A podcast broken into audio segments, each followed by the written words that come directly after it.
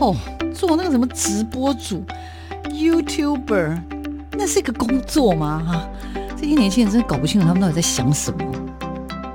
大家都说直播主很赚钱，切，哪有那么简单？网络社群媒体崛起，传统媒体死定了吗？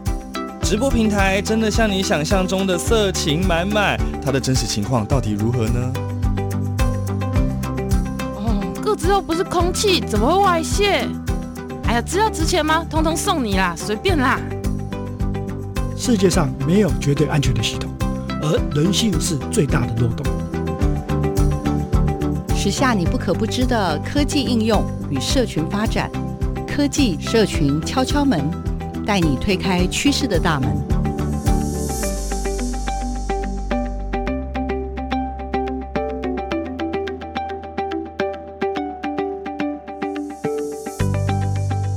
欢迎收听每个礼拜六的上午十点开始的科技社群敲敲门。我是主持人小黄老师，各位空中的听众朋友，大家早安。这个礼拜六呢，我想要为大家介绍的是什么样的主题呢？老实说，这个主题我自己都很觉得莫名的心虚。为什么啊？最近都常做这种让我自己心虚的主题。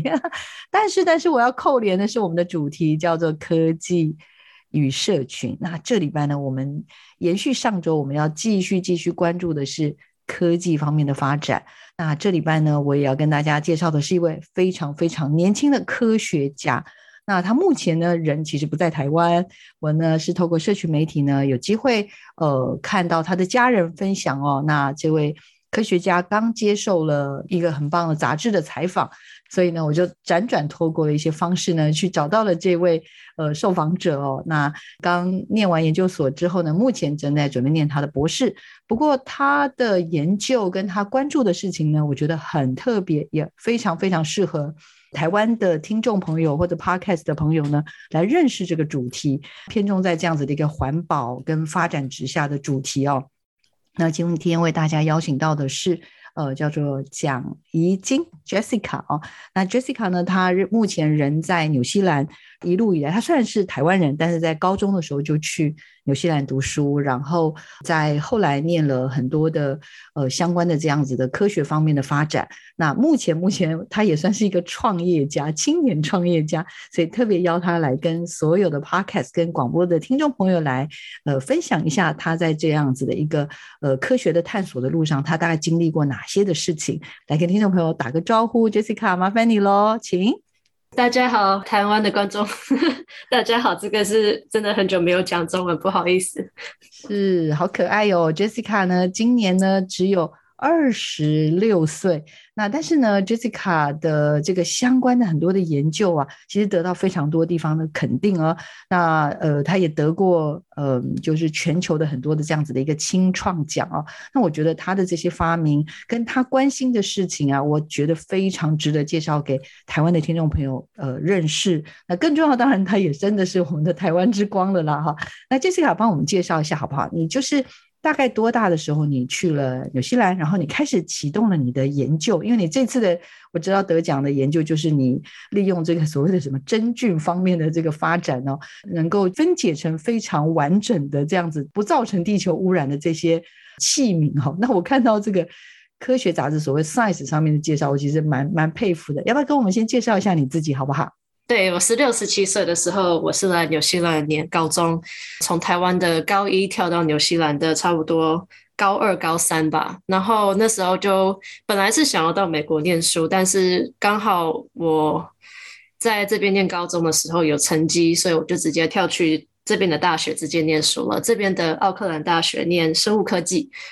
所以这个大概是真的是启蒙吧，让我。继续发展这个生物科技的这个方面。你现在目前的这个公司，你也算是你们的首席科学家，BioFab 是不是？BioFab 是是是，对对，对。BioFab 这个公司啊，因为我看到它的这个相关的这些研发蛮特别的，因为你们的一些核心的技术应该算是利用所谓的什么真菌？真菌，真菌，对对，真菌，然后真菌类。用利用真菌，然后跟去结合一些这个我们所说的一些可能，例如例如啦哈，举例来说，木屑、木头，然后例如利用真菌跟木屑之间的这样子的一个呃 怎么讲培养嘛，然后呢，对啊对啊，然后把它变成一些。这个怎么讲器皿？那这这种器皿，我今天还早上跟你预防的时候，还跟你请教了一下。就是例如，比如说我们现在买蛋的时候，在台湾啊，我们会买蛋，有时候是用那个塑胶的盒子装嘛，哦。但是我也看到现在会有一些纸类的那种盒子来装，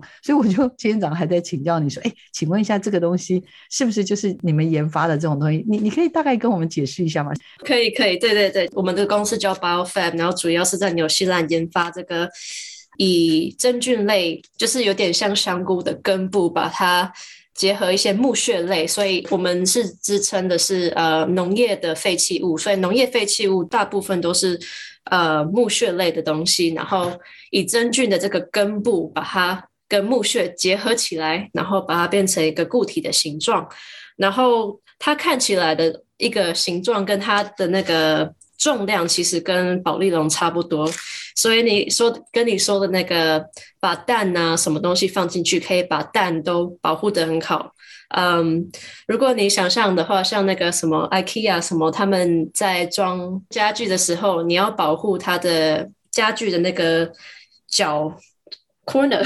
呃，我知道，就是呃，如果我们家具旁边不是有时候会有会担心碰撞嘛，所以我们旁边会有一些所谓的保护。有点像小小的保护，我觉得台湾应该大家也可以理解，因为我们有很多东西，当我们例如我们蛮怕撞的，怕防撞，所以我们就会用一种废弃物，嗯嗯，但是那个废弃物也不是真正的废弃物，但它是有一些这种刚刚讲的有一些空气在里面，所以就让。有一些东西我们担心它碰撞，我们就用那个东西去稍微帮它挡一下，这样子。对对对，在移动的时候保护它，然后到了定位的时候再把这个东西拆开。嗯、那我们原来例如不管是家具啦，或者我们一些担心受怕的可能酒瓶啊，像我注意看到你们公司还有比如说香水啦，像我刚刚说的蛋也是很怕碰，嗯、对不对？所以呢。就是暂时先帮他保护一下，但是这个保护的过程不是一个那种刚刚讲不是塑胶类，它基本上可能比较多是它的这个盛装的物品，它其实是有一些空气在里面的，对，所以公司在做的东西其实是这样子的一个品相，对吗？是是是，所以主要的意思是我们想要以这种材料去取代保丽龙，因为保丽龙是如果你丢掉了，它会在环境中可能会五百年或几万年，其实都不会分解掉的，所以嗯，对环境其实造成很大的影响。所以希望用我们的材料，其实在呃，如果你在环境中把这个材料丢掉的话，其实一个月之内，其实它就会。不见踪影，然后融入嗯土壤之中，这样子。哦，所以目前你们研发出来的这样子的一个商品呢，如果在一种天然的环境当中，可能一个月就会跟这个大地融合在一起，就会分解掉。对对对，就会分解掉。对对对，是完全被分解掉。嗯，完全被分解掉。所以如果是放在可能跟垃圾放在一起，可能分解久一点。但是如果你分解跟堆肥在一起的话，堆肥里面有很多。嗯，细菌可以帮忙分解，有很多不止细菌啊，嗯、还有虫啊什么，其实都可以帮忙分解掉的。嗯、那那但是你刚刚讲的一个关键，我觉得听了很惊人呢、欸，就是你们想要开发这样子的一个物件，是要取代保利龙，也就是我们现在大家都常常觉得很烦恼的这种不容易分解的这样子的一个废弃物吧？对啊，而且保利龙。嗯，现在有一些报告是说，保利龙其实很轻，然后体体积很大，虽然占的可能在塑胶类之中只有百分之八吧，还可能更低，呃，小于百分之八，但是它们的容积真的很大，大到说有一些在很多的废弃场中，其实占了三分之一的那个容量，嗯，有没有？所以很轻，很轻，很，但是真的是体积大到很难去把它。呃，把体积缩小这样子，如果尤其是废弃场没有那个压缩机的话，那个问题真的蛮大的。对，还有就是我们需要把它通常去分解的话，如果以保利龙看的话，蛮常经常可能是要么就是要化学药剂，要么就是要用焚烧的，那这些都会产生很多我们所担心的这些算是有毒的一些气体吧？可以这么说吗？嗯嗯，没错没错，是不是？所以好，那 Jessica，你跟现在的公司呢，其实最主要现在就是在做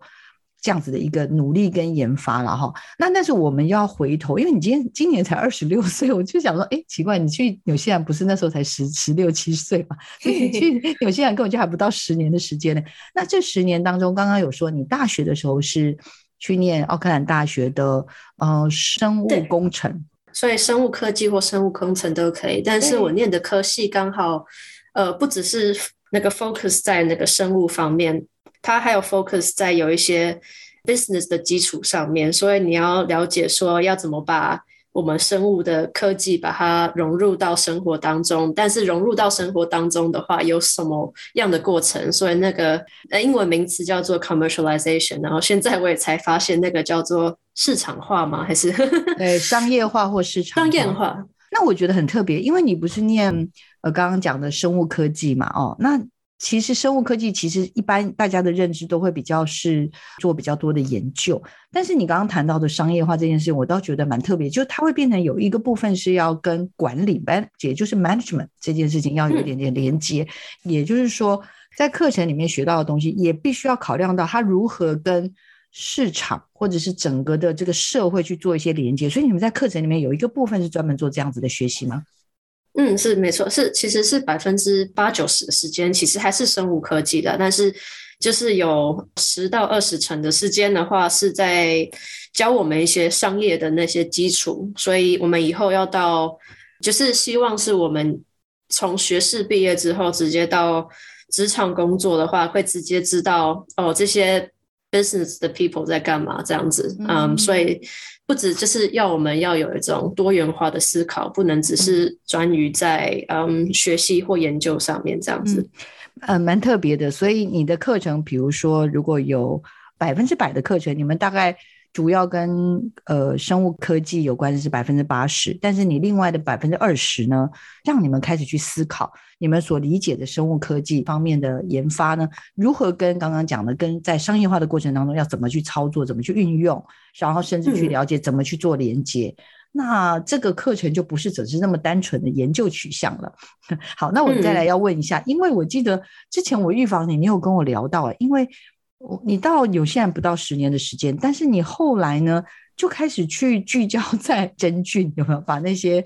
把那些木屑什么这些东西把它融合在一起？我很好奇，听说你你这是在你大四的时候是吗？就是、呃、对，到底是因为缺钱去参加比赛，还是要 交作业，还是怎样？听说这个过程蛮曲折离奇的，要不要先跟我们赶快分享一下这一段？我觉得这段很可爱。真的。这个故事说来其实还蛮离奇的，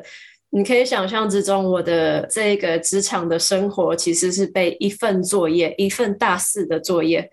引着走的。嗯、所以我在大四的时间，其实我们要交一份作业，那一份作业其实是由生物科技，然后把它变成一个 proposal，把它变成一份可以把它职场化、商业化的一份报告、提案书，对，提案提案书。我的同学其实他们都还蛮，就是因为这份是一个很有趣，然后可以真的是可以呃发挥创意的一个报告，所以大家都非常的怎么讲，变得很竞争。那时候我也突然也很想变得很竞争，所以我真的把这份报告真的就想了很久，也写得很好这样子。然后那时候教授真的就就说我的报告真的写得很好，我就说哦还不错，OK 好，这份报告耶得了一个 A A 还是什么样子的。然后那时候刚好有一份也是新创的比赛，是嗯大学中新创的比赛，那时候就刚好跟那个作业的交的日期是一样的。然后我想说，那我就把这份作业写一写，把它科学的一些。嗯，东西减少，然后把它商业的话增加，然后把那个 报告直接就交去比赛了。嗯，结果就得了那个最佳生物科技新创类的奖项，这样子。还不止这样，然后那时候刚好有一个嗯会议是会邀请全球的一百个。那个生物科技里面的青年跟领导，就是大概都大家都很年轻这样子，然后去那个华盛顿，美国的华盛顿去见面这样子，然后就是刚好有这个机会，然后他们也在办新创比赛。那那时候我是已经报告已经快写不完了，然后加上那个 exam，然后 呃期末考又要来，然后真的是没有时间教其他的新的东西，我就把 一样的东西直接交过去，这样。嗯。结果那时候那时候他们就跟我们讲，我们进了 final，然后我想说，哦，怎么怎么可能进了 final？哦，这样这样有点太神奇了。嗯。然后进了 final 之后，我们要在那个会议之中要做 final 的那个 presentation 的发表，然后。结果其实我在那个会议之中是算很年轻、很年轻的，因为大家都是博士级类的。然后那时候我才大四嘛，还在写报告、交期末考。那时候就很 surprised 的，我们真的就赢了第一名这样子。然后我那时候才发现，好，这一个主意是真的是可以，真的可以把它带到我的呃职业生涯里面。然后真的觉得也不错。然后很多人在纽西兰也鼓励我走这条路，这样子。好酷哎、欸，好酷哦！本来是一个大四的作业，然 后呢，交作业交交，但是因为同学大家都很拼，所以你就把作业也认真的写了。然后写完之后，没想到呢，刚好那个你们在地啦有一个这样的新创的比赛，所以你就去参加，把那个作业稍微微调一下它的那个商业的比例，就去投件，没想到就得了首奖，然后刚好又在呃 DC 这边也办了一个全世界的新创的比赛。然后你去参加，你你人有去美国吗？你有去第、嗯？有啊有啊。那时候其实去美国的时候，在做那个会议的时候，我还有我是那个回来的时间的话，我隔两天就要期末考吧，所以会议真的是没有什么心在那边，也是我也是在很担心期末考的事情，但是真的是一个很好的机会在那边。哦，结果没有想到，在全世界那么多国家的新创团队里面。你竟然拿下了，又拿下了第一名，自己他其实两天以后就要期末考了，啊、没想到竟然拿下了第一名，啊。你你要不要分享一下你当时的心情是如何？嗯，我有了，有有一点觉得蛮扯的。然后因为当时真的是大家都是博士级类的，所以我也没有想到说也会真的拿下这个第一名。然后拿下第一名之后，其实受到了很多关注，然后有很多的。变成说很多人变变成我的 mentor，所以在那个方面上面可以很多，而且也也认识了很多人，所以真的是一个很好的机会。我也是建议说，那个有一些人在学士的过程中，或者硕士的过程中，真的要多去那个会议之中去交朋友，不管不管是国内的还是国外的，真的是见识远一点，因为不管怎么样，在几年之后，你可能会。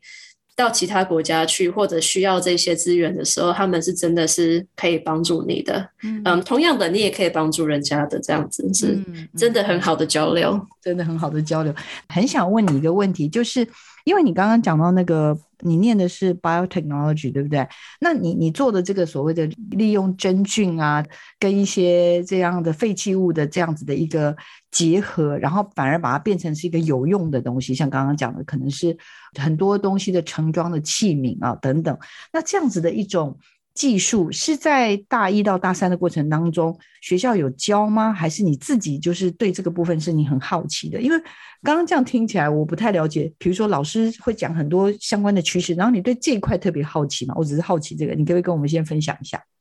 哎，没有哎，其实大一到大三的时候只有一门真菌课，其实我也没有在听的。是之后在大四的时候，因为他们是这样鼓励我们去。就是看那些趋势是怎么样，然后看你会对什么样的有兴趣，所以那时候才特别对这个这个方面有兴趣。然后，然后那时候刚好我也是在一个实验室里面做研究员，所以那时候就开始有对真菌有兴趣。但是在研究的方面不一样，我是研究员的时候，我是在看真菌 biochemistry 吧，他们的生物化学是什么，他们。特性那个应该是说他们的一些真菌的特性是什么？然后，对比如说真菌的特性是不是它很会缠绕？像你刚刚说的编织是吗？它是很会缠绕跟编织它周围的东西，所以你们是利用这样它的这个真菌的特性，然后去把它转化成为一个生活上可能非常需要的东西，然后来取代我们刚刚所说我们大家都觉得很不好的保利龙，是这个概念吗？我在想，我想是说的是，我那时候当研究员的时候，其实在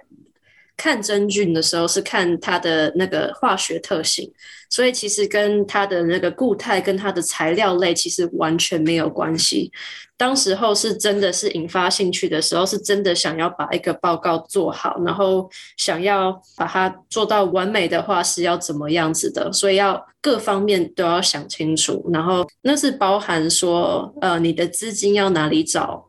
细节已经到那个程度，要资金要哪里找，然后实验室要找谁，然后要找谁帮忙，然后这些木屑要哪里找，所以已经是有一点细节到那种程度，然后你要把它完全做好。其实那时候就有一定有一种创业家的心态在那边，所以从大。四的一门课，一门作业，然后到没想到去拿到了世界上的好奖啊！然后这 个好奖呢，当然不是只是因为这个发明或者这样子的一个技术很了不起，主要当然也是让大家觉得可行，也就是你的这个提案，不管是在刚刚讲的在资金的调度，在人员，甚至这些材料的能够被取得的这个部分，也都充分的被说服了。OK，所以你才有办法拿到这个大奖，我相信，对吧？因为这个大奖其实，嗯，是要说服我自己的。如果连我自己都说服不了，我实在这个作业交不下去。嗯、所以是有点像那个完美心态吧，这样下去去做的。然后发现哦，那我那时候做的选择是对的，那些选择是让大家可以说服到这个提案是可以成功变成一个真的 business 的这样子。嗯，懂懂懂。那你有印象吗？比如说你在纽西兰参加比赛的时候，或者你到了 Washington DC，这些评审都不是省油的灯，这些都是很 tough 的。这些不管是科学家或者是。创业家们，请问一下，他们问了你哪些问题？有哪些是让你觉得哦，怎么天哪，怎么会有人问这个问题？然后还有哪些问题是啊，我早就猜到了你会问这个问题？你帮我们稍微准备一下下好不好？呃，等一下下半段节目，okay, 来好好的请教你一下。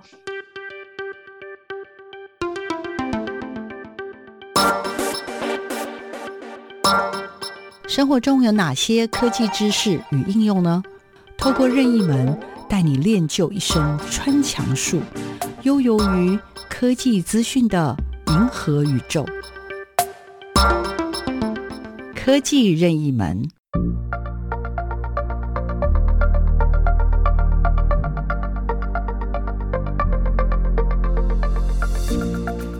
嗨，大家好，我是 Jessica，我是在纽西兰奥克兰大学的博士生，我也是在嗯 BioFab 里面做首席科学家，也是 Chief Scientific Officer。呃，我们的公司在做一个叫做 Biomaterial 的一个材料，这个材料也是真菌包装材料。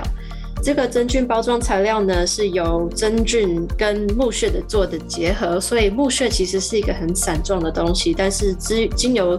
真菌的那些呃，它的丝、它的根部把它做结合之后，它其实会从散状变成一个固体化的一个材料。然后它不但会是在外面柔软的一个东西，其实在内部也很坚固，所以它是可以取代保丽龙的。不像保丽龙，它其实在土壤之间可以存活个几万年、几百年。我们的材料其实在一个月内就可以把它溶解跟分解掉了。这样子，你可以了解真菌包装材料了吗？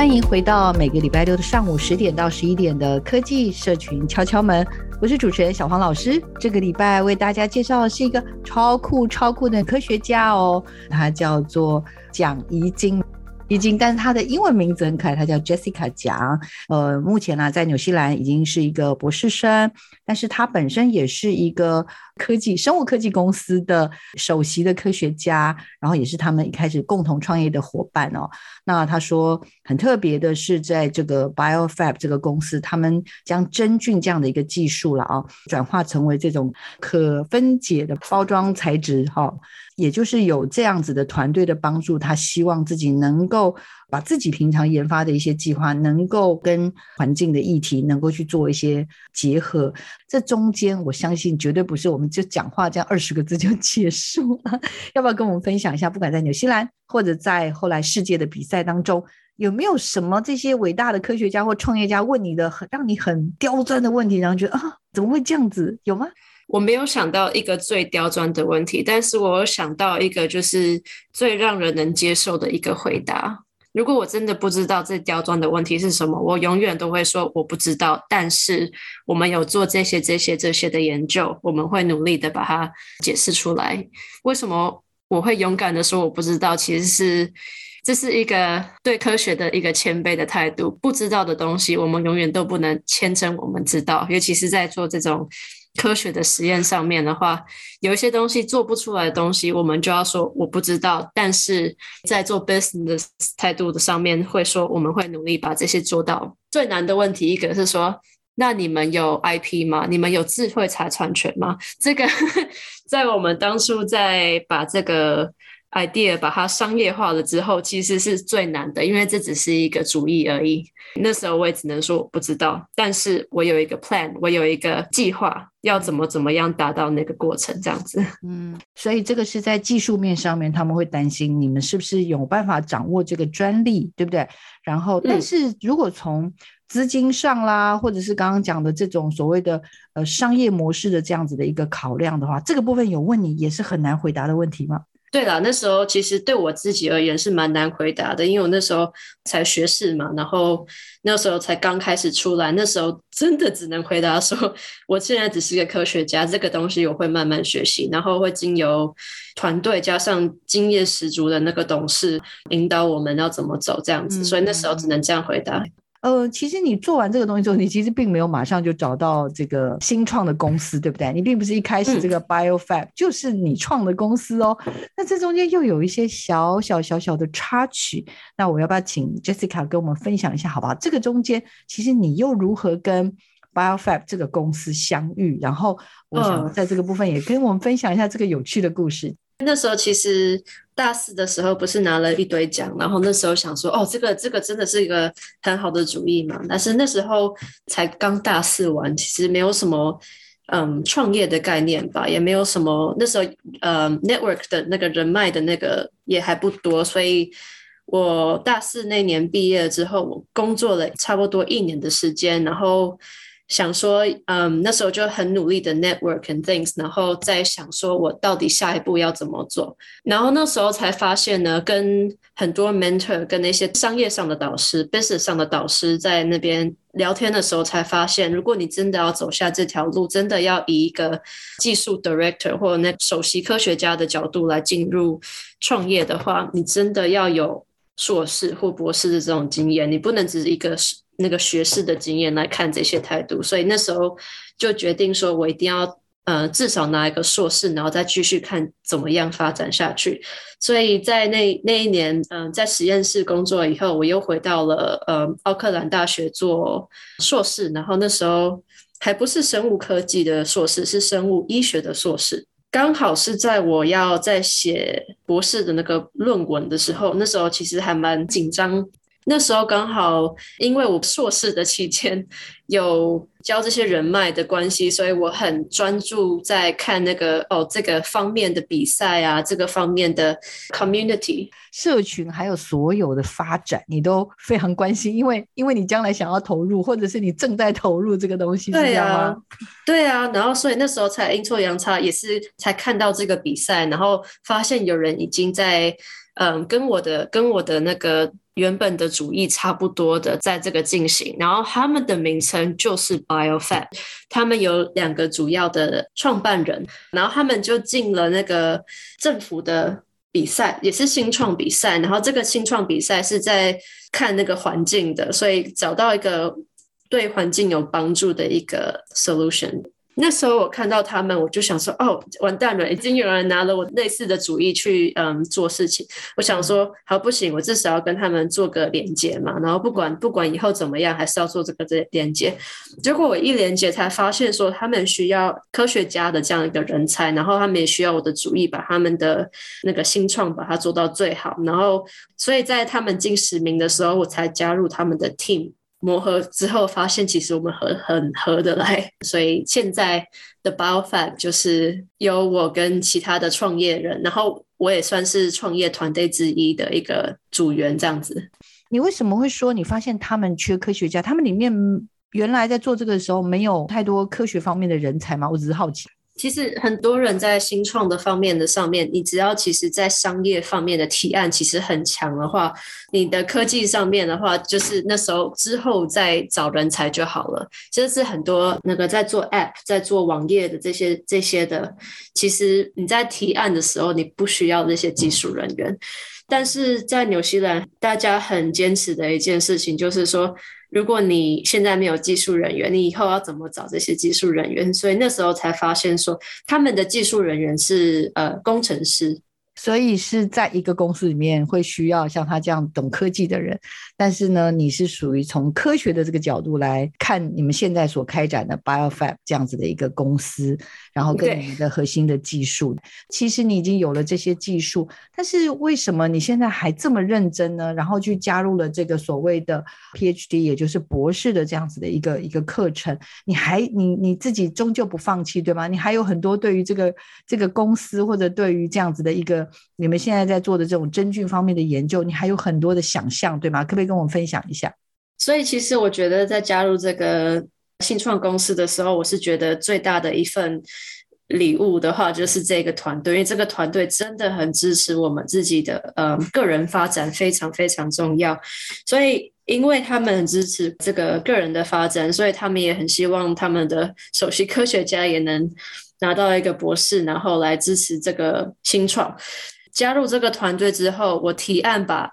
公司的 R&D，把公司的技术发展，把它变成一个 PhD 的案子，所以博士的案子，把他那个研究计划，把它转成一个可以念的一个计划，这样子。然后那时候就。嗯，受到那个公司的支持，然后那时候就想说，好，那 Jessica，因为那时候我有很幸运的拿到学校的奖学金这样子，然后那时候奖学金的话，等于说你去其他的嗯教授之类的，你你自己有奖学金，他们会直接让你读你要要的东西，他们其实基本上都会给你这样子。然后那时候我就因为不是自己喜欢的东西了，我不会想要读博士，那时候就很坚持说，如果是博士的话，我要读我自己。喜欢的东西，然后因为我加入这个团队，他们又让我把这个团队的研发计划变成博士的案子，然后去读这份博士。在博士完成了之后，希望的是可以新研发一一份产品，然后把这个产品带到那个 BioFab 来这样子。也就是说。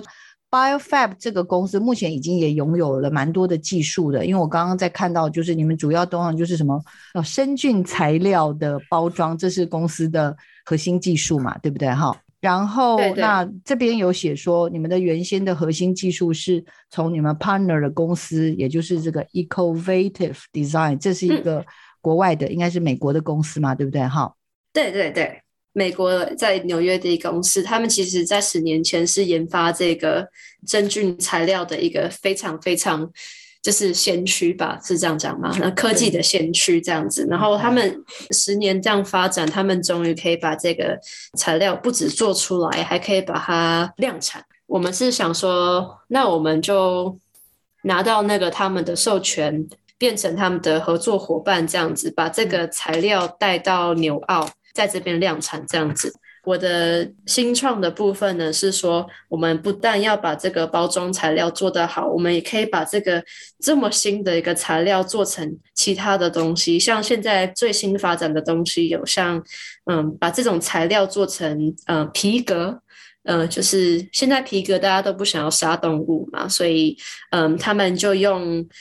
真菌类把它变成真的是很像皮革的一种东西这样子，然后他们跟也是那个 Ecovative 公司底下的一个公司做结合，所以宾士他们要也要把他们的皮革变成真菌皮革。嗯、真菌皮革哦，你是说连最高档的宾士汽车要把它的皮件，嗯、因为以前皮就是需要杀动物才有办法有皮件嘛，那他现在就是用真菌式的方式。产生呃，做出非常接近皮革的皮革，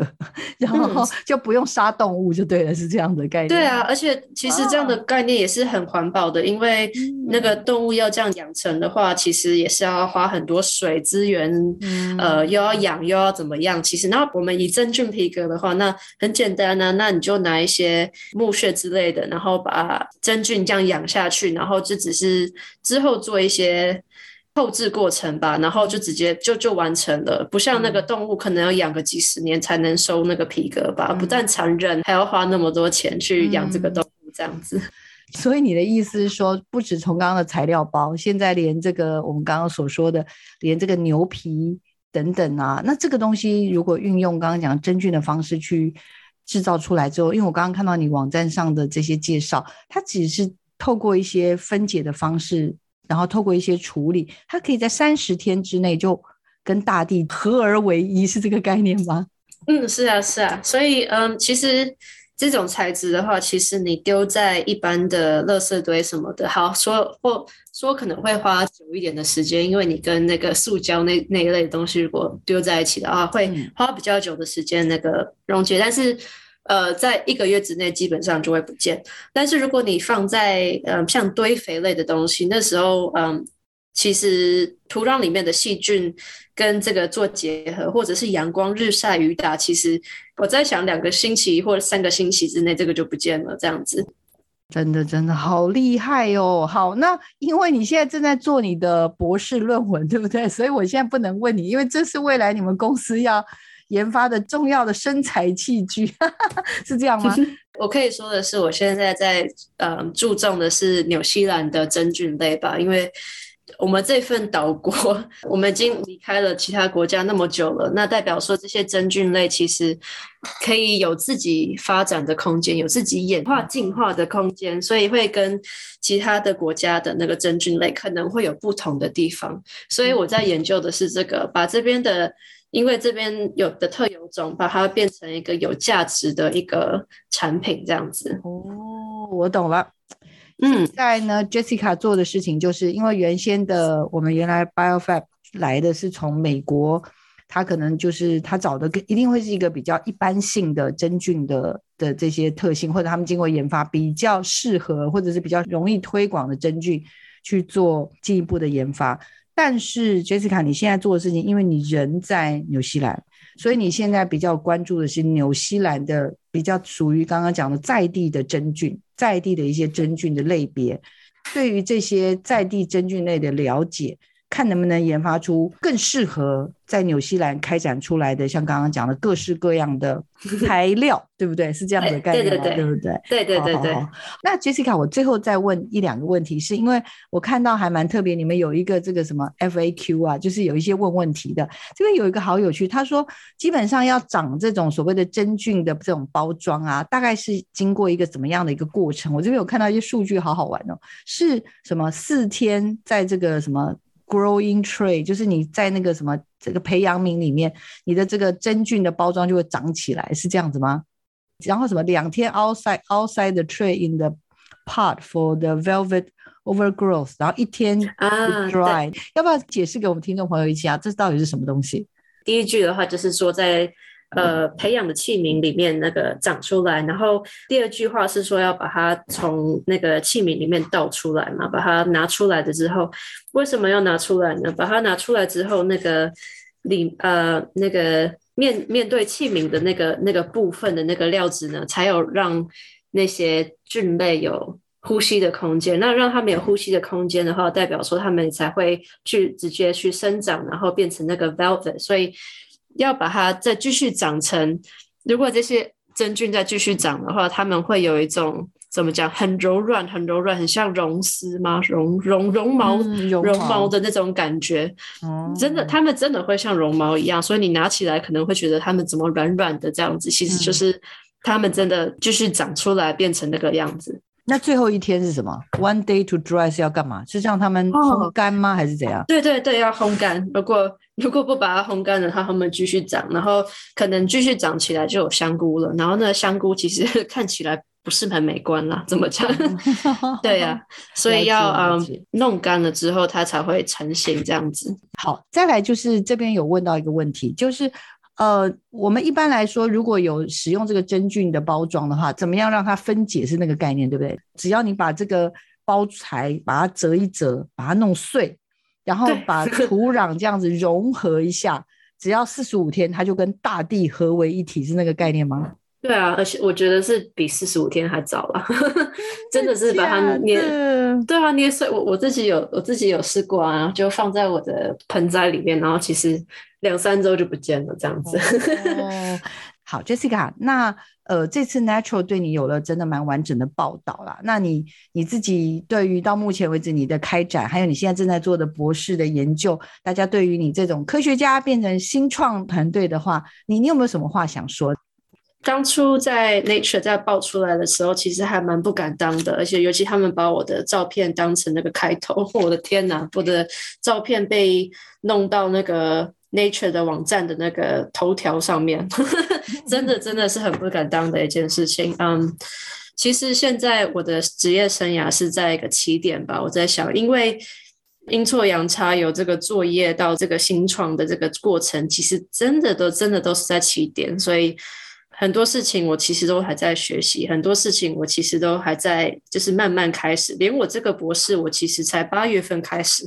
所以我很期待以后会怎么样的发展，然后也是希望可以成功，因为被 Nature 爆成这样子，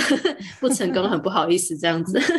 不会、啊、不会，很棒的。其实我我当时看的时候还不是那么的确定，可是当我后来连接进去你们的公司之后，我发现哇，你的东西真的是，因为现在我们都强调 ESG 嘛，哦，就是 environmental，然后 social governance 好，像那你你们现在做的东西完全就是符合 ESG 里面的 E，而且做。做的非常非常的好，我觉得这就是我看到的很棒的利基。那我其实也很好奇，我不知道你上次在做这种全世界的提案的时候，这些 startup 这些新创的时候，大家是不是也都是看到这个部分？因为我们人类的欲望太多了，但是我们需要的就是我们怎么样能够适度的收敛我们的欲望，或者是用一些刚刚讲的可以可以最后是可以成功分解的东西来取代我们现在常常用很多。短时间之内都不能够分解的东西，我不晓得你自己是不是，你自己是不是也是因为这样特别想要继续做下去？对啊，就是。因为已经花那么多心思在上面了，然后其实百分之八九十的时间都在想这个吧，然后就是想要把事情弄到好，是这种态度做下去，然后也很多很多好奇心跟热情去做的。我我其实今天这个主题我也很想要分享给台湾的很多的听众朋友，因为呃我这边也非常看到非常多的。介绍啦，其实像 Jessica 这这一篇文章下面有写到，他说其实很多的公司都在寻求这种有天分的，然后有好的态度的，寻求这样子的人。那事实上，科学家确实有一些很棒的特质。那只是说，科学家是不是就是能够是扮演好最好的创业家？我个人还是觉得这中间不是一个完全的不等号。也就是说，当你有科学的背景之后，那你今天来思考。新创创业这件事情，其实就是把它用一种类似的态度去努力。这个好像也是 Jessica 稍早的时候跟我们分享的，对吧？嗯，没有错，没有错，这是态度的问题。然后，嗯，有这种要把一件事情做到好，做到不用做到完美，因为大家都要学习，但是就是有这种心态去做事情，这样子。Jessica，那今天我们的访问就会在这边大概告个段落。其实，呃，小黄老师给予 Jessica 就是真的是最大最大的祝福，因为我我想了，不是因为这篇文章你放了头条，我觉得主要是你在做的努力真的很值得大家认识了解，甚至应该要给你更多的鼓励。我想你的努力大家都看到了，谢谢，辛苦你了。我们再次感谢 Jessica，也希望 Jessica 在纽西兰平平安安，有机会回台湾的时候一定要到我们节目上来。我们实际上在面。对面的受访好不好？可以吗？OK，没问题。OK，谢谢谢。好，那我们今天的节目就先进行到这边哦。也希望听众朋友喜欢我们为你准备的主题。我们下礼拜见了。我们谢谢 Jessica，谢谢，拜拜，谢谢，拜拜。